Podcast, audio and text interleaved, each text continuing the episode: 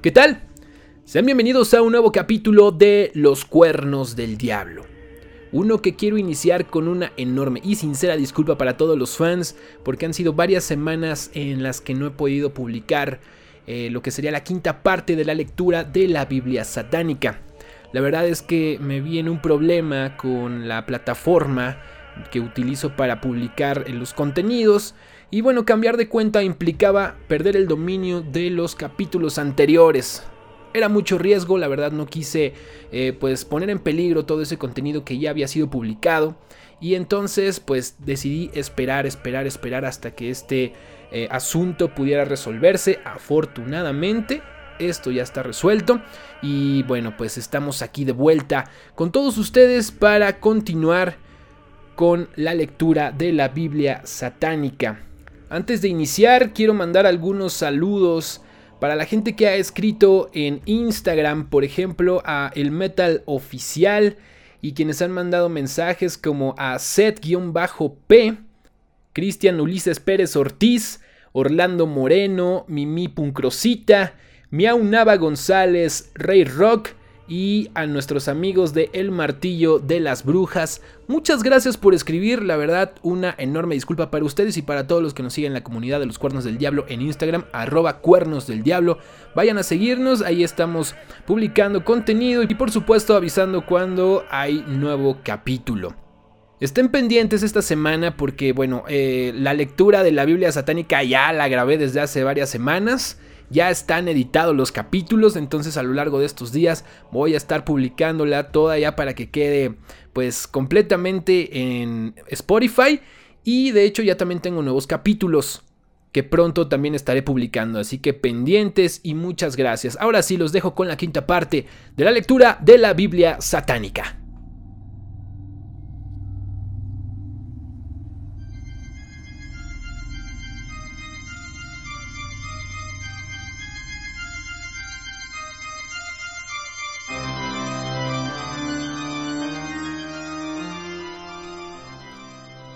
No todos los vampiros beben sangre.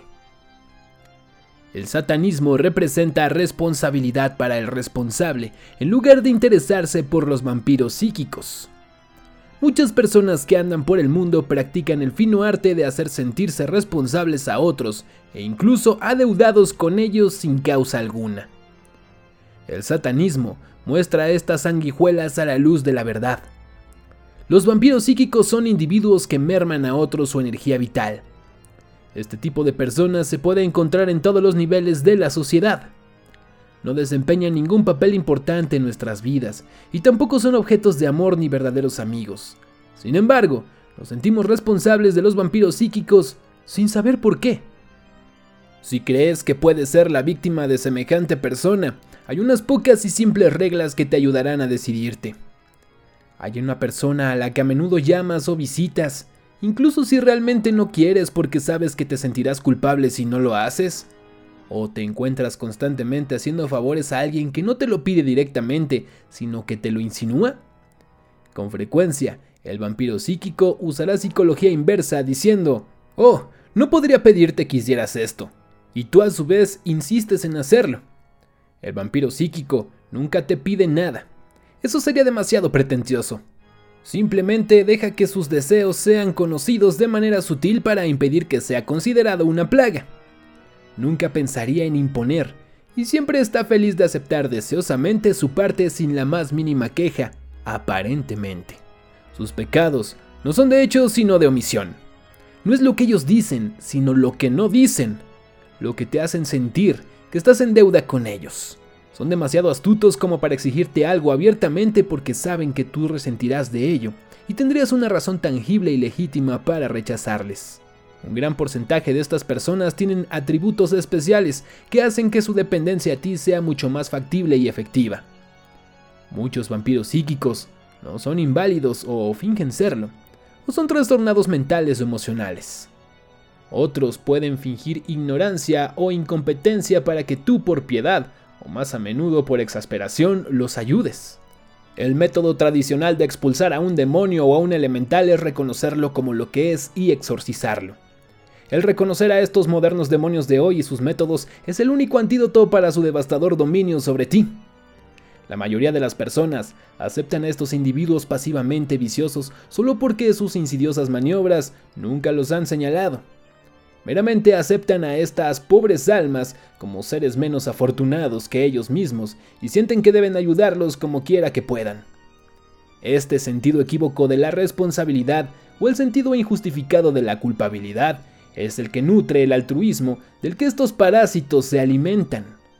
Al vampiro psíquico se le permite existir porque inteligentemente elige como víctimas a personas conscientes y responsables, personas con una gran dedicación a sus obligaciones morales. En algunos casos estamos vampirizados por grupos de personas al igual que de individuos.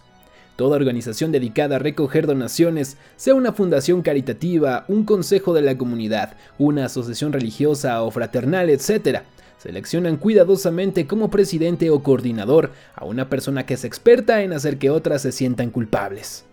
Es el trabajo de este presidente intimidarnos abriendo primero nuestros corazones y entonces nuestras carteras a beneficio de su buena voluntad. Jamás mencionan que, en muchos casos, su tiempo no está generosamente donado, sino que están ganando un buen sueldo por sus nobles hazañas. Son maestros en jugar con la simpatía y la consideración de la gente responsable. Cuando a menudo vemos a pequeños niños que han sido enviados por estos santurrones para conseguir furtivamente donaciones que la gente de buen corazón. ¿Quién puede resistirse al inocente encanto de un niño? Hay, por supuesto, personas que no son felices a menos que estén dando, pero muchos de nosotros no estamos en esa categoría. Desgraciadamente a menudo nos vemos haciendo cosas que sentimos que en realidad no nos corresponden. Una persona consciente encuentra muy difícil decidir entre la caridad voluntaria y la impuesta. Quiere hacer lo que es justo y correcto y se halla perplejo al intentar decidir exactamente a quién debería de ayudar y a qué grado de ayuda se espera de él. Cada persona debe decidir por sí misma cuáles son sus obligaciones hacia sus respectivos amigos, familia y comunidad. Antes de donar su tiempo y dinero a estos extraños, a su familia inmediata y a su círculo de amigos más cercanos, debe decidir lo que puede permitirse sin quitarle nada a los más cercanos a él. Cuando tome estas cosas en consideración, debe asegurarse de incluirse él mismo entre aquellos que significan más para él. Debe evaluar cuidadosamente la validez de la petición y la personalidad o motivos de la persona que se lo pide. Es extremadamente difícil para una persona aprender a decir no cuando toda su vida ha dicho sí. Pero a menos que quiera que se aprovechen constantemente de él, debe aprender a decir no cuando las circunstancias justifican hacerlo así. Si se lo permites, los vampiros psíquicos se infiltrarán gradualmente en tu vida diaria hasta que ya no tengas privacidad, y tu constante preocupación por ellos agotará toda tu ambición. Un vampiro psíquico siempre selecciona a una persona que está relativamente contenta y satisfecha con su vida. Una persona que esté felizmente casada, a gusto con su trabajo y generalmente que esté bien adaptada al mundo que le rodea para alimentarse de ella. El solo hecho de que el vampiro psíquico elija como víctima a una persona feliz muestra que él carece de todo lo que la víctima tiene. Hará todo lo que pueda para crearle problemas a su víctima y a las personas que quiere. Por lo tanto, Desconfía de cualquiera que parezca no tener amigos de verdad y ningún interés aparente en la vida, salvo tú. Lo más seguro es que te dirá que es muy selectivo en la elección de sus amigos, o que no hace amigos fácilmente porque sus parámetros para escoger amistades son muy altos. Para hacer y conservar amigos uno debe estar dispuesto a dar de sí mismo, algo de lo que es incapaz el vampiro psíquico. Pero se apresurará a decir que tú cumples todos los requisitos y que eres verdaderamente una excepción entre los mortales. Eres uno de los pocos merecedores de su amistad. Para que no confundas amor verdadero, que es algo bastante egoísta, con vampirismo psíquico, la gran diferencia entre las dos debe ser clarificada. La única forma de determinar si está siendo vampirizado es sopesar lo que tú das por la persona en comparación a lo que te da a ti a cambio. Puede que a veces te irriten las obligaciones que te impone un ser querido, un amigo cercano o incluso tu jefe. Pero antes de que los consideres vampiros psíquicos, debes preguntarte a ti mismo, ¿qué recibo a cambio? Si tu esposa o compañera insiste en que la llames frecuentemente, pero tú también le pides cuentas por el tiempo que no ha estado contigo, debes ser consciente de que es una situación que toma y daca. O si un amigo está habituado a llamarte para pedirte ayuda en momentos inoportunos, pero tú igualmente dependes de él para dar prioridad a tus necesidades inmediatas, debes considerarlo como un intercambio justo. Si tu jefe te pide que hagas un poco más de lo que normalmente espera de ti en tu posición particular, pero hará la vista gorda cuando ocasionalmente llegues tarde o te dará tiempo libre cuando lo necesites, ciertamente no hay motivo para quejarte ni para sentir que se esté aprovechando de ti. Sin embargo, estarás siendo vampirizado si te llaman innecesariamente o esperan que hagas favores a alguien que cuando tú lo necesites, siempre sucederá que tienes otras obligaciones apremiantes. Muchos vampiros psíquicos te darán cosas materiales con el único propósito de hacerte creer que les debes algo a cambio para así atarte a ellos. La diferencia entre lo que tú das y lo que ellos te dan es que tú devuelves cosas no materiales. Quieren hacerte sentir en deuda con ellos y se sentirán decepcionados e incluso resentidos si intentaras retribuirles con cosas materiales. En esencia, les has vendido tu alma y te recordarán constantemente la deuda que tienes con ellos, pero sin recordártelo. Siendo puramente satánico, la única forma de tratar con un vampiro psíquico es hacerse el tonto y actuar como si ellos fueran genuinos altruistas y que verdaderamente no esperan nada a cambio. Dales una lección aceptando cortésmente lo que te ofrecen, dándoles las gracias lo suficientemente alto para que todos lo oigan y marchándote. De esta manera saldrás victorioso. ¿Qué pueden decir ellos? Y cuando inevitablemente te toque devolver el favor a su generosidad, aquí viene lo difícil. Di no. Pero de nuevo, gentilmente. Cuando sientan que escapas de sus garras sucederán dos cosas. Primero, actuarán contrariados a la espera de que aflore tu antiguo sentimiento del deber y la compasión. Y cuando, y si no aflora, entonces mostrarán sus verdaderos rostros y se mostrarán furiosos y vengativos. Una vez que los tienes en ese punto, puedes jugar el papel de la parte perjudicada. Después de todo no has hecho nada malo. Simplemente sucedió que has tenido obligaciones apremiantes cuando ellos te necesitaban, y ya que no esperaban nada a cambio de sus favores, no deberían estar resentidos.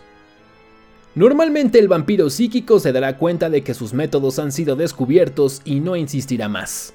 No continuará desperdiciando su tiempo contigo, sino que irá en busca de su próxima víctima indefensa.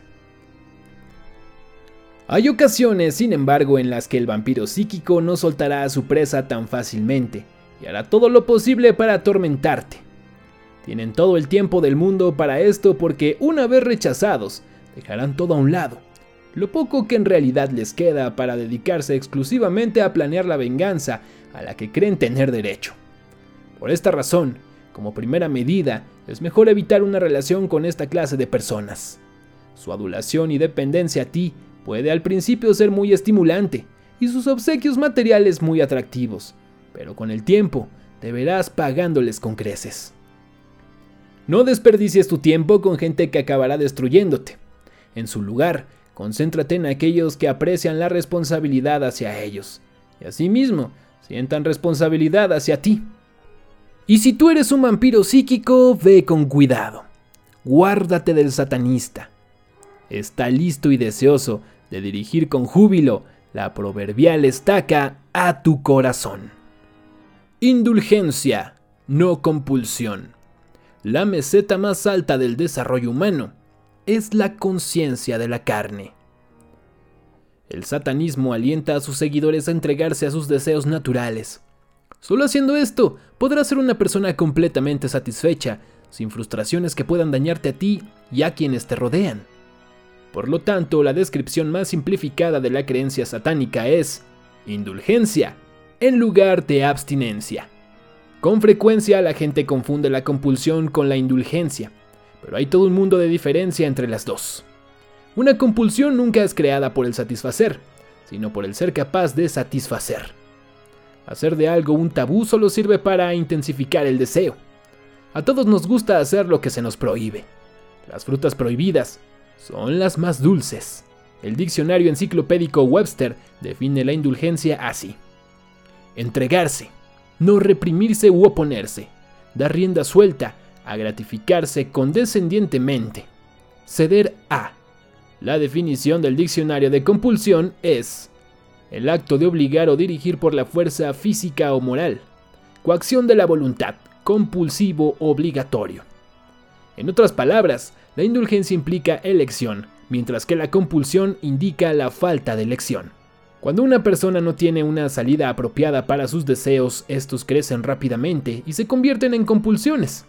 Si todo el mundo tuviera un tiempo y lugar destinados a satisfacer periódicamente sus deseos personales sin temor a la vergüenza o al reproche, sería lo suficientemente libre como para llevar una vida sin frustraciones en este mundo cotidiano. Sería capaz de zambullirse de cabeza en cualquier empresa que elija en vez de dedicarse sin ánimo a sus obligaciones con sus estímulos creativos frustrados al negar sus deseos naturales. Esto sería aplicable en la mayoría de los casos, aunque siempre estarán aquellos que trabajarán mejor bajo presión. Generalmente quienes necesitan soportar una cierta cantidad de dureza para producir su máxima capacidad poseen una vocación básicamente artística. Se hablará más tarde sobre la realización a través de la autonegación. Esto no implica que todos los artistas encajen en esta categoría.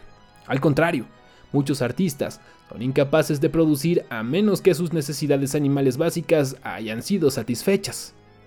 La mayoría de las ocasiones no es el artista o el individualista, sino el hombre o la mujer trabajadora de clase media, la que carece de la salida apropiada para sus deseos.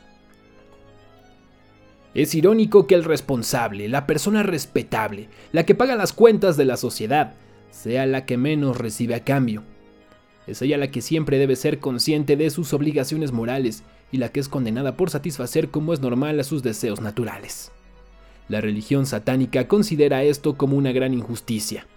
El que cumple con sus responsabilidades debería tener más derecho a los placeres de su elección sin censura de la sociedad a la que le sirve. Por fin ha sido creada una religión, el satanismo, que alaba y recompensa a quienes defienden la sociedad en la que viven en lugar de denunciarlos por sus necesidades humanas. De todo conjunto de principios, sea religioso, político o filosófico, se puede extraer algo bueno. Entre la locura del concepto hitleriano, sobresale un punto como un brillante ejemplo de esto. La fuerza a través de la alegría. Hitler no fue ningún tonto al ofrecerle la felicidad al pueblo alemán, a un nivel personal, para asegurarse su lealtad e incrementar su eficacia. Se ha establecido claramente que la mayoría de todas las enfermedades son de naturaleza psicosomática y que las enfermedades psicosomáticas son resultado directo de la frustración. Se ha dicho que los buenos mueren jóvenes. Los buenos, los considerados buenos por los cristianos, son los que mueren jóvenes. Es la frustración de nuestros instintos naturales la que lleva al prematuro deterioro de nuestras mentes y cuerpos. Se ha puesto muy de moda concentrarse en la mejora de la mente y el espíritu y considerar que dar placer al cuerpo, el caparazón sin el cual la mente y el espíritu no podrían existir, es vulgar, tosco y refinado. Últimamente la mayoría de las personas que creen estar emancipadas solo han dejado la normalidad para trascender a la idiotez, a fuerza de doblar sus traseros para encontrarse con sus ombligos subsistiendo a una base de salvajes y exóticas dietas, arroz integral, té y creen que llegarán a un gran estado de desarrollo espiritual. Basofia, dice el satanista. Él prefiere comerse una buena comida apetitosa, ejercitar su imaginación y trascender por medio de una realización física y emocional. Al satanista le parece que después de tantos siglos soportando las irracionales demandas religiosas, uno debería dar la bienvenida a la oportunidad del ser humano por una vez en la vida. Si alguien cree que negando sus deseos naturales puede evitar la mediocridad, debería examinar las creencias míticas orientales que han recibido un gran apoyo intelectual en los últimos años. El cristianismo es un trapo viejo, así que quienes desean liberarse de sus grilletes han pasado las autodenominadas religiones iluminadas como el budismo. Aunque el cristianismo es ciertamente merecedora de las críticas recibidas, tal vez ha recibido más culpas de las que debiera. Los seguidores de las creencias místicas son tan culpables del poco humanismo como los descarriados cristianos. Ambas religiones se basan en filosofías trilladas, aunque los religiosos místicos profesan ser iluminados y estar emancipados del dogma de culpa que es típico en el cristianismo. No obstante, el místico oriental está incluso más preocupado que el cristianismo en evitar las acciones animales que le recuerden que él no es un santo sino meramente un hombre. Solo otra forma de animal, a veces mejor, más a menudo peor, que aquellos que caminan a cuatro patas y que gracias a su divino desarrollo espiritual e intelectual se han convertido en el animal más vicioso de todos. El satanista se pregunta, ¿qué hay de malo en ser humano y tener limitaciones humanas, así como ventajas? Al negar sus deseos, el místico no se acerca más a la compulsión que su alma gemela, el cristianismo. Las creencias místicas orientales han enseñado a las personas a contemplar sus ombligos o a permanecer sobre sus cabezas, a mirar paredes en blanco, a evitar el uso de apelativos en la vida y autodisciplinarse contra cualquier deseo de placer materialista. No obstante, estoy igual de seguro que habrás visto a muchos yogas con la incapacidad de controlar un ámbito de fumar como cualquier otro o lo mismo que muchos supuestamente budistas emancipados, que se excitan tanto como una persona menos iluminada al encontrarse con un miembro del sexo opuesto, o en algunos casos del mismo sexo. Así, cuando se les piden explicaciones de su hipocresía, estas personas se refugian en la ambigüedad que caracteriza a su fe. Nadie puede hacer que nos den una respuesta definitiva si no hay respuestas directas que puedan ofrecernos. El simple hecho de la cuestión es que la misma cosa que ha llevado a este tipo de personas a una fe que predica la abstinencia es la indulgencia. Su masoquismo compulsivo es la razón de elegir una religión que no solo defiende la autonegación, sino que la ensalza y les da cancha libre para la expresión de sus necesidades masoquistas. Cuando más aguantan el abuso, más santos se vuelven. El masoquismo para la mayoría de las personas representa un rechazo de la indulgencia. El satanismo saca a la luz muchos significados tras los significados y considera el masoquismo como una indulgencia. Si cualquier intento de influir o de cambiar a la persona de sus rasgos masoquistas da como resultado un resentimiento y o un fracaso. El satanista no condena a estas personas por dar rienda suelta a sus deseos masoquistas, pero siente el mayor desprecio posible hacia quienes no pueden ser lo suficientemente honestos, al menos consigo mismos, como para enfrentarse y aceptar su masoquismo como una parte natural de su personalidad y modo de ser. Tener que usar una religión como excusa para su masoquismo ya es malo de por sí. Pero estas personas realmente tienen el descaro de creerse superiores a aquellos que no están atados a la autoengañada expresión de sus fetiches. Estas personas serían las primeras en condenar a un hombre que encuentra su liberación semanal con otra persona, que lo zurra sonorantemente de este modo, liberándolo de única cosa que, si no se permite, lo haría, como son ellos, un compulsivo de iglesia o fanático religioso. Encontrando la liberación adecuada para sus deseos masoquistas, él ya no necesitaría degradarse y negarse a sí mismo a cada momento del día, como hacen esos masoquistas compulsivos. Los satanistas están incitados a entregarse a los siete pecados capitales, ya que no necesitan herir a nadie. Solo fueron inventados por la iglesia cristiana para garantizar el sentimiento de culpabilidad entre parte de sus seguidores. La iglesia cristiana sabe que es imposible para cualquiera evitar cometer estos pecados, pues todos ellos son cosas que siendo humanas la mayoría hacemos por naturaleza. Después de cometer inevitablemente estos pecados, se emplean ofrendas económicas a la iglesia a fin de hacer cuentas con Dios como soborno a la conciencia del feligrés. Satán jamás ha necesitado un libro de reglas porque las fuerzas vitales de la naturaleza han mantenido al hombre en pecado y resuelto a preservarlo a sí mismo y a sus sentimientos. Sin embargo, se han hecho intentos desmoralizadores sobre su cuerpo y en su ser por amor a su alma, que solo demuestran cuán mal interpretados e inapropiadamente usados se hallan los conceptos indulgencia contra compulsión. La actividad sexual ciertamente está permitida y alentada por el satanismo, aunque obviamente el hecho de que sea la única religión que toma con honestidad esta posición es la razón por la que se le ha dado tanto espacio literario. Naturalmente, si la mayoría de las personas pertenece a religiones que los reprimen sexualmente, cualquier escrito sobre este tema provocador sería leído detalladamente. Si todos los intentos de vender algo, sea un producto o una idea, ha fracasado, el sexo siempre lo venderá. La razón de esto es que incluso aunque la gente acepta ahora conscientemente el sexo como una función normal necesaria, su subconsciente aún está limitado por el tabú que la religión ha colocado sobre él. Así, nuevamente, lo que está prohibido es deseado con mayor intensidad. Es esta magia que rodea al sexo la que hace que la literatura dedicada a los puntos de vista satánicos sobre el tema ensombrezcan todo lo demás escrito sobre el satanismo. El verdadero satanista no está dominado por el sexo tanto como pueda estarlo por cualquier otro deseo. Al igual que con todas las demás cosas placenteras, el satanista es dueño de ello, en vez de estar controlado por el sexo.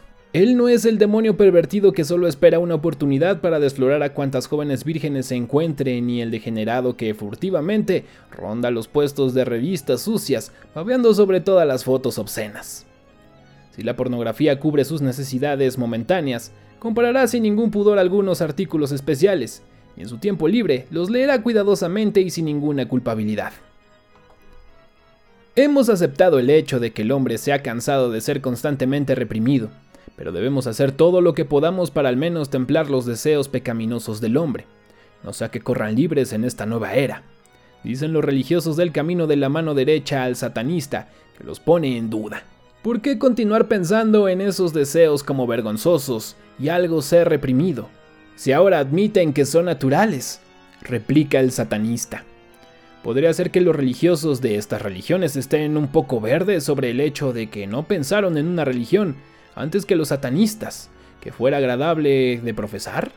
Y si la verdad se conociera, ¿no les gustaría también tener más placeres en la vida, aunque por temor a perder su credibilidad no puedan admitirlo? Podría ser también que estén temerosos de que la gente, después de saber lo que es el satanismo, les diga, esto es para mí. Porque debería continuar con una religión que me condena por todo lo que hago, incluso cuando en verdad no hay nada de malo en ello. El satanista cree que esto es más que una simple verdad. Ciertamente hay mucho más que una evidencia de que las religiones del pasado están cada día alejándose más y más de sus ridículas restricciones. Incluso así, cuando toda una religión se basa en la abstinencia en vez de la indulgencia, como debería ser. Poco queda cuando es revisada para encontrar las necesidades actuales del hombre. Por lo tanto, ¿por qué perder el tiempo en comprar comida para un caballo muerto?